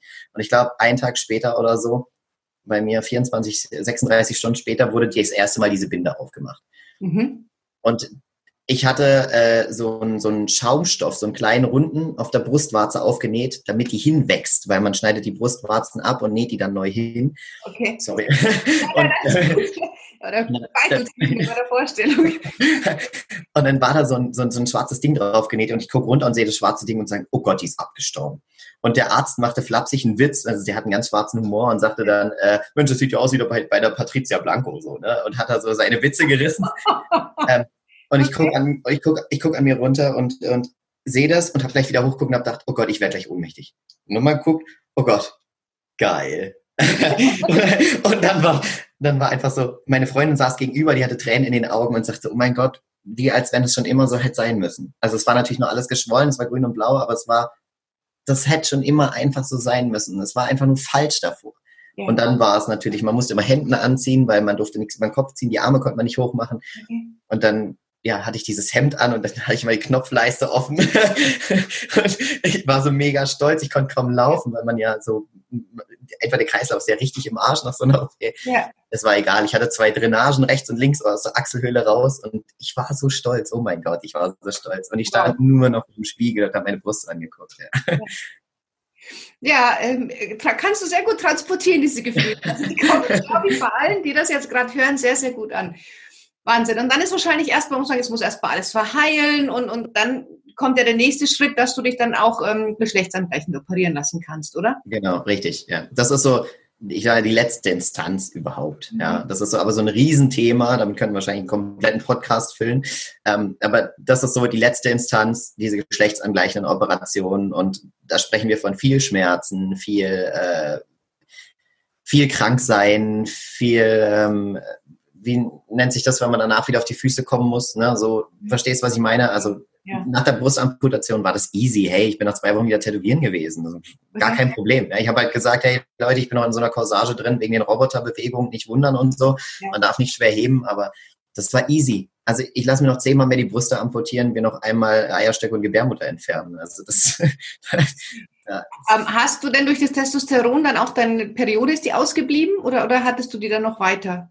Nein, nein, nein, oh Gott sei Dank. Ja. Also ich habe ein Testosteron gekriegt, dann habe ich zwei Wochen später noch einmal meine Periode gekriegt und dann nie wieder in meinem Leben. Aha, okay. Aber das ist nicht bei jedem so. Ja, also man muss immer sagen, egal was ich jetzt erzähle, in unserem Gespräch jetzt, ähm, das bezieht sich alles auf mich. Bei manchen Leuten ist es anders. Auch nicht jeder kriegt von Testosteron einen Stimmbruch. Ja? Es kann mhm. auch sein, dass es bei manchen nicht so anschlägt. Mhm. Und es kann auch sein, äh, dass bei manchen die Periode nicht ausbleibt, trotz Testosteron. Dann kann man andere Hormone noch kriegen und so. Das sagen dir dann die Ärzte, wie das genau funktioniert. Ja. Aber das war mein Weg. Ne? Also anders kann ich es nicht sagen. Ja. Kannst du eine Aussage dazu machen, was ist einfacher, Brüste abnehmen oder sich als Mann Brüste implantieren zu lassen? Oder gibt es da keinen Unterschied? Äh, Brüste hinmachen lassen ist, glaube ich, deutlich leichter. Ja, weil bei mir, ich weiß nicht, inwieweit ich jetzt Leute trigger mit dem, was ich erzähle. Ja. Mhm. Ähm, bei uns Frauen muss Brustgewebe abgeschnitten werden, Fett abgesaugt werden, Brustdrüsengewebe abgesaugt werden. Die Brustwarzen müssen mit einer Schablone zurechtgeschnitten werden, platziert werden. Das muss und trotzdem noch so viel Fettgewebe vorhanden bleiben, dass es eine männliche Brust wird. Ja, auch ein Mann hat ja Fettgewebe in der Brust und ähm, das ist relativ kompliziert. Da gibt es auch nicht viele Chirurgen in Deutschland, die das machen. Mhm. Und bei einer männlichen zu einer weiblichen Brust, dann braucht man ein Implantat. Ne? Ja. Und äh, ich sag mal relativ einfach. Okay, also das war doch ein sehr, sehr, sehr starker Eingriff ein oberflächlicher Eingriff, ja. ja. Also bei dem, was ich danach gemacht habe, weiß ich jetzt, die Brustamputation war nicht so schlimm. ja. Okay, okay. Ähm, das heißt, du, du, du, hast dich dann auch ähm, zum Mann umoperieren lassen, untenrum. Ich habe geschlechtsangleichende Operationen vornehmen okay. lassen. okay, ähm, das heißt, äh, die, die Eierstöcke und Gebärmutter werden entfernt und dann ein, ein Penis geformt. Oder wie, wie kann man sich das vorstellen? Oder ist das zu intim, die Frage? Dann ist das auch okay. Gehen wir mal drum rum. Genau, also so, erklären möchtest, erklärst und ich stelle dann keine weiteren Fragen mehr. Also äh, die geschlechtsangleichenden Operationen belaufen sich darauf, dass man Gebärmutter und Eierstöcke, aber das ist auch wieder bei jedem anders, weißt mhm. du? Also das ist so, man kann und muss nicht operieren. Es gibt ganz viele Transmänner, die lassen sich untenrum gar nicht operieren. Ne, das ist ja keine Pflicht. Also früher war das so, früher gab es ein Gesetz, das hat geheißen, du darfst erst deinen Namen verändern, wenn du keine Eierstöcke und keine Gebärmutter mehr hast. Mhm. Und als Mann zu einer Frau darfst du dich nicht umbenennen, wenn du noch Hoden hast, mhm. quasi. Ne? Also die Fruchtbarkeit musste weg sein, dann durftest du deinen Namen verändern. Das ist jetzt nicht mehr so dieses gilt das Menschenrecht, dass die, diese, die Gesundheit des Menschen, die Würde ist unantastbar und so. Jeder hat das Recht auf körperliche Unversehrtheit, deswegen darf man uns nicht zwingen, uns operieren zu lassen. Und genau deswegen kann ich auch nur sagen, also der Weg ist nach der Brustamputation Eierstöcke und Gebärmutter entfernen lassen und dann kann man einen großen Aufbau machen lassen. Das ist der äh, Aufbau von einem Penoid, nennt sich das. Ähm, wo dann Harnröhre gebildet wird und äh, dass man im Stehen pullern kann, dass äh, man kann sich dann am Ende eine Erektionsprothese einbauen lassen, damit man auch Geschlechtsverkehr damit haben kann und und es ist ein ganz langer Prozess, ja. es sind ganz viele OP-Schritte. Ähm, was, wie schon gesagt, das ist für, ein, für eine Podcast-Folge, da könnten wir noch zwei Stunden drüber reden. Ja, es gibt unterschiedliche OP-Methoden.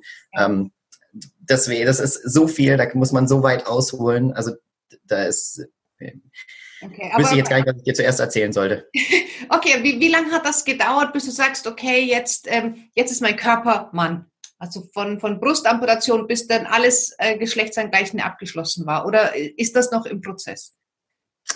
Ich bin immer noch im Prozess. Okay. Ähm, weil das ein sehr langer Prozess ist. Ich sag mal, schon alleine wirklich von, ich lasse mir die Eierstöcke entfernen, bis ich kann irgendwann Geschlechtsverkehr haben, vergehen im Normalfall so, sag ich mal so, können so zwei Jahre vergehen. Oh, mhm. ja. Okay. So, also, und da gibt es unterschiedliche OP-Schritte, mhm. wo man auch sagen kann, okay, ich pausiere oder ich pausiere nicht, ich mache gleich weiter und so. Das muss man immer individuell entscheiden. Also ich sag mal, zum Thema Penis, was macht denn einen Mann aus? Ne? Ist es wirklich der Penis oder was ist männlich? Das kann man oft hinterfragen. Ich kriege oft die Frage gestellt, fühlt man sich mit Penis als Mann oder ohne Penis oder weißt, weißt du, da muss man, glaube ich, generell unsere Gesellschaft hinterfragen oder jeder sollte sich selber hinterfragen, was macht mich zur Frau? Sind Frauen, die leider an Brustkrebs erkrankt sind und keine Brüste mehr haben, sind die weniger Frau deswegen? Bin ich als Transmann, der eventuell kein Penis hat, weniger Mann als ein Cis-Mann? So, ich glaube, das ist eine schwierige Frage. Ja, ist eine spannende Sache, muss man sich mit auseinandersetzen. Und ich glaube, Mann ist Mann, wenn man sich als Mann fühlt. Ja.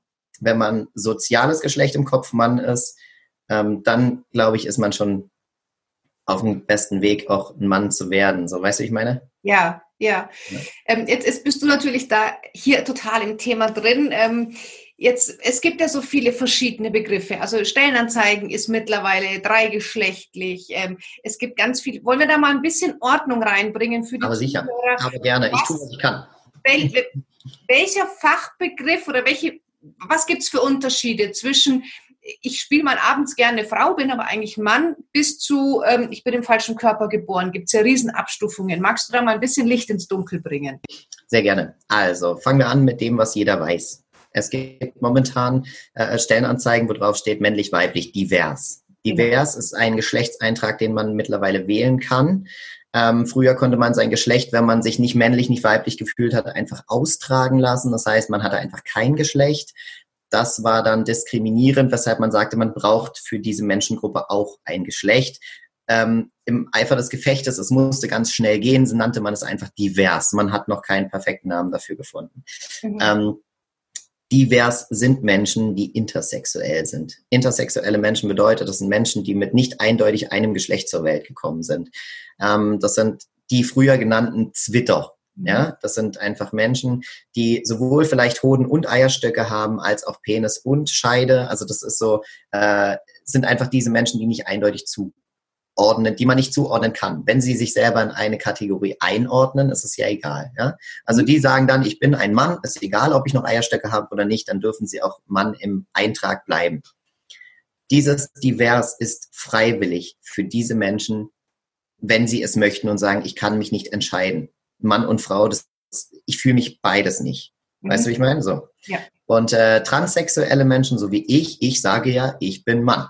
Mhm. So, deswegen bin ich im Geschlechtseintrag Mann und nicht divers. Divers gilt nur für intersexuelle Menschen noch.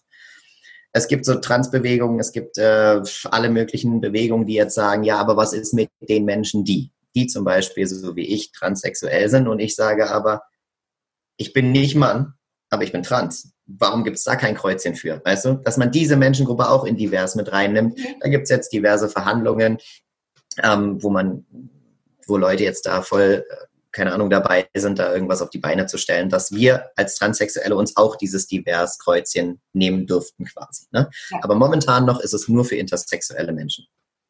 Okay. Genau. Okay. Um, du fragtest jetzt noch nach dem, äh, nach dem. Genau, also dann gibt es ja so, so schillernde Figuren, Kunstfiguren genau. wie Olivia Jones und genau, sowas. Richtig. Das ist, äh, das ist eine Kunst, das ist eine Körperkunst, die nennt sich Travestie. Diese Menschen sind Olivia Jones, äh, unterstelle ich ihm. Ich weiß nicht, wie er mit richtigem Namen gerade heißt. Es ist ein Mann, er ist gerne ein Mann, aber er verdient sein Geld mit dieser Kunstfigur Olivia Jones. Ja. Und ähm, es gibt Travestie-Shows, wo Männer auf High Heels laufen und mit so, so Puschel überall rum und so. Und das ist eine Kunstform und diese Menschen verdienen damit Geld. Genauso wie zum Beispiel Conchita Wurst ein Mann ist. Und ja. ich unterstelle ihm auch gerne ein Mann ist, ähm, aber er lebt Travestie nach außen hin und verdient damit sein Geld. Genau. Ja. Und das sind die bekannten Transen. Ja ich bin keine Transe, ich bin ein transsexueller Mensch. Aber Trans, also Transe an sich, dieser Begriff, man nannte es ja auch gerne als Schimpfwort, ähm, das sind Menschen, die sich verkleiden. Mhm. Okay, so Jorge González würde mir noch einfallen. Das sind halt Figuren einfach. Das ne? sind, ja, die verdienen damit sein Geld. Das sind Figuren, ja. aber der ist ein Mann und der ist gerne Mann. Gut, dieser Jorge González, der ist jetzt halt auch noch homosexuell und da könnte man jetzt sagen, ähm, ja, er ist halt so ein bisschen drüber vielleicht so in seiner Art, ähm, aber trotzdem wird er als Mann genauso glücklich mit seinem Körper sein, ne, mit seinem Körpergefühl. Ja. Und, und es gibt ja zum Beispiel, das ist eine, eine Tochter von Angelina Jolie, ist ja, glaube ich, auch transsexuell, die ja jetzt ja. schon als Junge auftritt. Also es wird ja wahrscheinlich irgendwie immer ein bisschen mehr öffentlich, oder das Thema? Also ich denke da, wie, wie, wie, wie erlebst du das zwischen vor zehn Jahren und heute? Was hat sich oh. denn gewandelt? Sehr, sehr viel, sehr, sehr viel, weil einfach auch die Medien weiter sind. Ne? Ich kann mich über das Internet informieren, das konnte ich früher irgendwie noch gar nicht. Klar hatte ich ein Smartphone mit, mit äh, Internetfunktion, aber irgendwie habe ich dafür noch zahlen müssen. Ja? Also es war, also ich konnte das alles gar nicht so, wie es jetzt ist. Die Jugend heute hat mehr Möglichkeiten. Sie haben früher ein Handy, sie haben mehr ähm, Zugang zu Medien und dementsprechend können sie sich auch eher damit auseinandersetzen. Das ging halt bei uns früher nicht. Ähm, äh, ich glaube auch Menschen zum Beispiel, ähm, die jetzt sich erst outen, so mit 50. Es gibt, glaube ich, viele Männer, die sich jetzt erst so mit 50 trauen zu sagen, eigentlich war ich schon immer eine Frau und eigentlich bin ich eine Frau in mir drin. Da hört man ganz oft, dass sie sagen, hä, wieso jetzt? Naja, wann hätte das denn machen sollen, der Arme?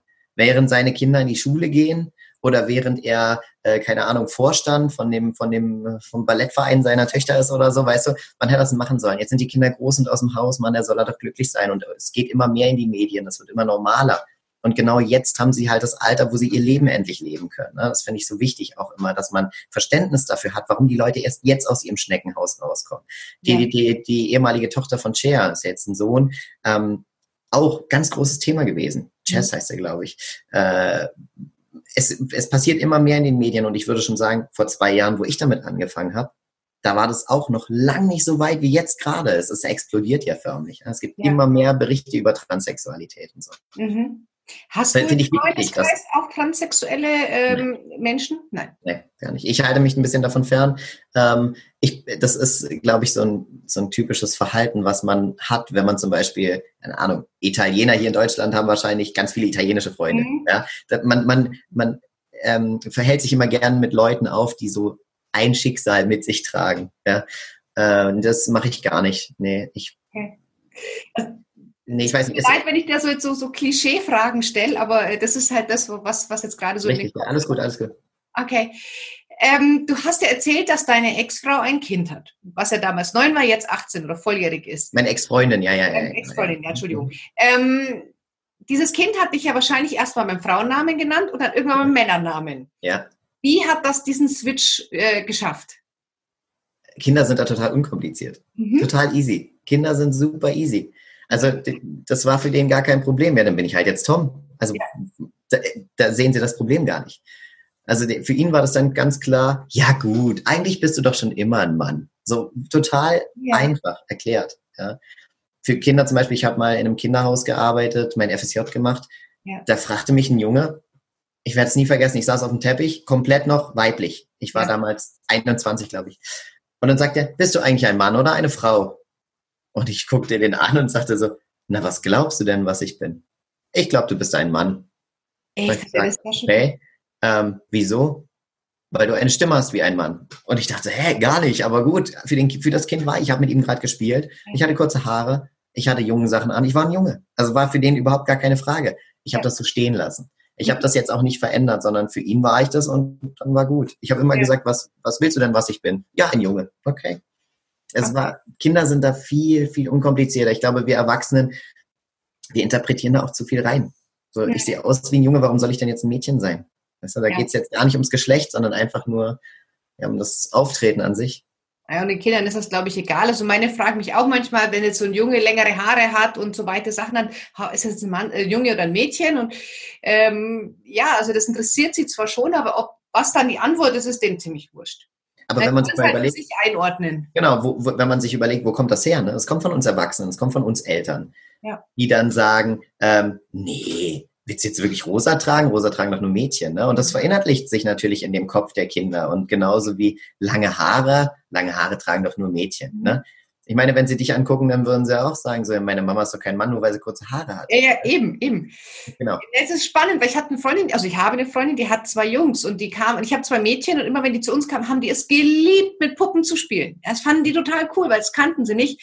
Und meine Freundin hat auch immer gesagt, oh Gott, wenn das der Papa sehen würde, der, ähm, warum nicht? Ja, das sind es ist ja egal, es macht ja nichts. Das, das sind diese Geschlechterrollen, in die man Kinder von Anfang an reinschiebt, wie zum Beispiel, ähm, komm, wir gehen raus, der Papa und ich, äh, kommst du raus, wir gehen mit dem Papa, wir gehen in den Garten, wir machen Gartenarbeit zusammen. Und die Mama kocht uns was. Ne? Und die Schwester geht dann mit der Mama in die Küche. So, das sind Geschlechterrollen, wo man am Anfang schon so anfängt, den Kindern das irgendwie zuzuschieben. Und genau in dem Moment hat man dann Schwierigkeiten mit Menschen, mit mir, wie, ey, ich passe jetzt gar nicht da rein. Ja. Ich habe keine Schublade. Und dass man den Mensch einfach als Mensch sieht und ein Kind einfach sagt, heute gehst du heute mit Mama in die Küche oder gehst du heute mit Papa in den Garten? Ne? So, du gehst in die Küche, okay, super, dann freue ich mich, was ihr nachher gekocht habt und nicht, hä, wieso willst du in die Küche? Das ist doch Mädchenarbeit oder so. Ne? Also ich glaube, die Reaktion von uns Eltern macht ganz, ganz viel aus. Ganz, ganz Absolut. Viel. Also der, der Sohn von meiner Schwägerin, der liebt es, mit mir Kuchen zu backen. Der findet das voll toll. Nicht, weil es Kuchenbacken ist, weil man einfach was erschaffen kann. Und ist ja ganz egal, ob Junge oder Mädchen. Ja, und, und die, die, die meisten erfolgreichen Köche sind einfach Männer. Ne? Ja, ist halt so. Genau. Ich finde es einfach ein tolles, tolles äh, auch Beispiel für deine jetzige Lebenspartnerin, ähm, dass sie diesen Weg mit dir durchgeht und einfach sagt, ob Mann oder Frau ist mir ganz egal. Ich liebe einfach dich als Menschen. Das ist auch, das, das zeigt einfach, wie großartig ja, sie auch ist und dadurch nicht auf irgendetwas optisches Äußeres reduziert. Ja, Richtig, also, ja, ganz genau. Wobei ich mich optisch gar nicht verändert habe. Gut, durch Testosteron bin ich markanter geworden und so, aber ähm, optisch an sich, auch kleidungstechnisch, habe ich mich ja gar nicht verändert. Natürlich, mein Körper hat sich verändert, aber das, ja. mein Körper hat, sage ich mal, nie eine Rolle gespielt. Mhm. Ganz, ganz, ganz, ganz toll einfach. Und das sollte in unserer Gesellschaft generell nicht. Egal, ob man ob man mehr auf den Rippen hat, ob man ein bisschen übergewichtig ist oder zu dünn ist oder ob er groß und klein ist. Man sollte nie vergessen, den Menschen zu sehen. Ne? Ganz wichtig. Was für eine großartige Botschaft. Das stimmt. Und du lebst das auch und deine, deine, deine Partnerschaft lebt das. Und das finde ich ganz toll. Auch so wie du sprichst, so mit einem ja, Selbstverständnis und, und doch einer so, da, da schwingt so viel angekommen sein, irgendwie mit so viel Zufriedenheit, dass du das jetzt einfach diesen unfassbar schweren Weg jetzt doch irgendwie gut zu Ende gebracht hast. Das macht, glaube ich, auch viel Mut es, es gibt natürlich aber natürlich immer noch die, die mich auch in die Knie zwingen, ne? muss ich auch ehrlich sein. Zum Beispiel Social Media, äh, der SWR hat mal eine, in der Landesschau war ich eingeladen und der SWR hat äh, ein Porträt über mich gedreht. Da kamen hunderte von Kommentare, Hasskommentare, wie abartig, sowas wie mich hat man früher verbrannt, ganz böse Sachen, ganz, ganz mhm. böse. Wenn ich mir wünsche, morgen Auto zu sein, kann ich dann neuerdings auch ein Auto sein und also halt so boshaft, richtig böse. Und da war ich ganz, da war ich zwei Tage richtig am Boden, habe mit meiner Mama viel gesprochen und sie sagte, lass dich davon nicht kleinkriegen, du bist so ein toller Mensch. Und ähm, ich habe zwei Tage wirklich überlegt, ist es das Richtige, damit in die Öffentlichkeit zu gehen? Ich gehe damit ja niemandem auf den Sack. Also wenn ich jetzt wie von dir eingeladen werde, klar spreche ich gerne drüber und ich möchte die Menschen aufklären. Das ist mein Hauptaugenmerk. Ja, ich möchte aufklären. Aber es gibt trotzdem noch Menschen, die oh, die schaffen das wirklich mit so Spitzen, mir immer wieder ein ungutes Gefühl zu geben. Aber ich habe für mich gelernt, und das finde ich auch für wichtig für jeden, der diesen Weg geht, ähm, Hass begegnet man immer noch am besten mit Liebe und mit Verständnis. Und ähm, wenn mir jemand kommt und sagt, ah, das geht gar nicht, ne? Ich kann dich nicht mehr ernst nehmen jetzt, äh? dann sage ich, hey, das ist okay für mich. Das ist wirklich okay für mich. Und das spiele ich nicht, sondern das ist deine Meinung und das ist okay für mich, aber können wir uns trotzdem auf einer menschlichen Ebene irgendwo begegnen und sofort nimmt man den Wind aus diesem, aus diesem Hass, aus diesem Unverständnis raus. Einfach ja. hingehen und sagen, hey, ich gebe dir Zeit. Du musst nicht. Ja. Ich nehme dich so, wie du bist. Ich würde mir wünschen, dass du mich so nimmst, wie ich bin und äh, stehen lassen, fertig aus. Du, selbst Benjamin Blümchen und Biene Maya haben Hater. Also insofern. Ja. Äh, es gibt da so ein schönes Sprichwort, was Peter über Paul sagt, sagt mehr über Peter aus als über Paul. Also das ist, sagt mehr über die anderen aus als über dich, was die da schreiben. Und Richtig. Ja, toll, wie du doch damit umgehst. Wenn jetzt Eltern ähm, oder Menschen generell diesen Podcast hören und sagen, oh, ich glaube, ich kenne da auch einen, einen, jungen Menschen oder einen Jugendlichen, Erwachsenen, egal, äh, der auch vielleicht im falschen Körper ist. Können die mit dir Kontakt aufnehmen oder hast du eine Stelle, wo du sagst, nimmst da Kontakt auf? Was würdest du jetzt als nächsten Schritt empfehlen? Ähm, die können gerne Kontakt zu mir aufnehmen, gar kein Problem. Ich helfe gerne bei den ersten Anlaufschwierigkeiten oder bin auch mal für Eltern da, um mehr Verständnis vielleicht zu haben, weil es ist nicht einfach, wenn man als Kind merkt, man ist komisch, weil man kann sich nicht erklären. Ja? Viele Kinder können sich nicht so reflektieren, wie ich es vielleicht kann und oder Menschen generell können sich nicht so reflektieren. Das heißt, ähm, ich weiß nicht, ob du äh, unten in deinem Podcast, ob du das irgendwie sagen kannst oder irgendwas schreiben kannst, wo ja. meine E-Mail-Adresse steht. Die können mir gerne eine E-Mail schreiben oder per Instagram oder Facebook sehr gerne schreiben, wenn du meine Daten da veröffentlichst. Ähm, man findet mich generell unter dem Begriff Tomblebee. Da findet man eigentlich mich überall in Social Media. Ja. Ähm, und äh, ich bin gerne dazu bereit, irgendwie Kontaktaufnahme, ne, sofort, jederzeit. Ähm, Stellen, wo man gucken kann, puh, schwierig. Also Internet und gucken trans in meinem, in meiner Umgebung. Bei mir war es Stuttgart, wo ich habe mich erkundigen können. Ich war da in einer Selbsthilfegruppe, aber das war für mich jetzt nicht unbedingt das Richtige. Ähm, Arztfragen, Kinderarztfragen, die sind mittlerweile geschulter auf das Thema. Mhm. Okay. Und der Fachbegriff ist Transgender ähm, oder, und, oder man ist transsexuell. Also das sind ja, die genau. Fachbegriffe, oder? Die man dann Richtig. auch googeln sollte. Genau, ja. Okay. Mein Kind ist transsexuell, mein Kind ist ein Transgender, so, genau. Okay, gut, wunderbar. Dann werden wir das auch nochmal, also deine Kontaktdaten, die ich da veröffentlichen darf, die werde ich verlinken. Mhm. Dass wenn du jetzt diesen Podcast oder dieses Video hörst und das Gefühl hast, ja, äh, ich, ich, ich kenne da jemanden oder vielleicht merkst du auch selber, ja, der Tom spricht mir sowas von aus der Seele, das bin ich, dann nimm gerne Kontakt auf. Ähm, das ging auch bei mir wahnsinnig unkompliziert. Der Tom hat sich sofort zurückgemeldet. Und ähm, ja, hol dir Hilfe und lass dich da beraten. Tom, vielen, vielen Dank. Wir haben es über eine Stunde miteinander gequatscht. Ich es war danke dir wirklich von Herzen für deine Offenheit. Ja, sehr gerne. Ja, also ganz, ganz toll. Äh, ja, war sehr schön mit dir zu plaudern, Mensch.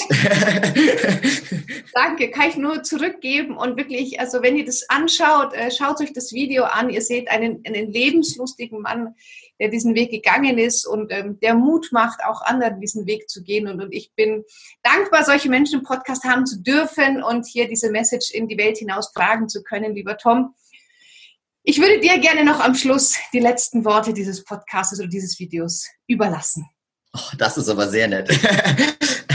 ähm, ja, wie ich vorhin vielleicht schon einfach gesagt habe, ähm, ich würde es schön finden, wenn man den Menschen sieht, wenn man aufhört, Menschen in Schubladen zu stecken, ähm, wenn man vielleicht ein bisschen lernt, über seinen eigenen Tellerrand hinauszugehen und einfach mehr zuzulassen. Die Welt ist so bunt und es ist gut, dass sie bunt ist und so Menschen wie ich ähm, geben einfach immer noch ein bisschen kleinen Farbklecks, vielleicht auch im eigenen Leben ähm, wo man wieder was auch über sich hinzulernen kann. Ne?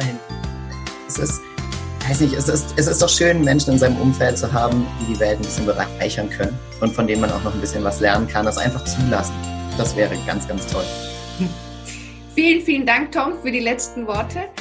Und ja, ich wünsche dir noch einen ganz tollen Tag. Ja, danke, das wünsche ich dir auch, liebe Kira.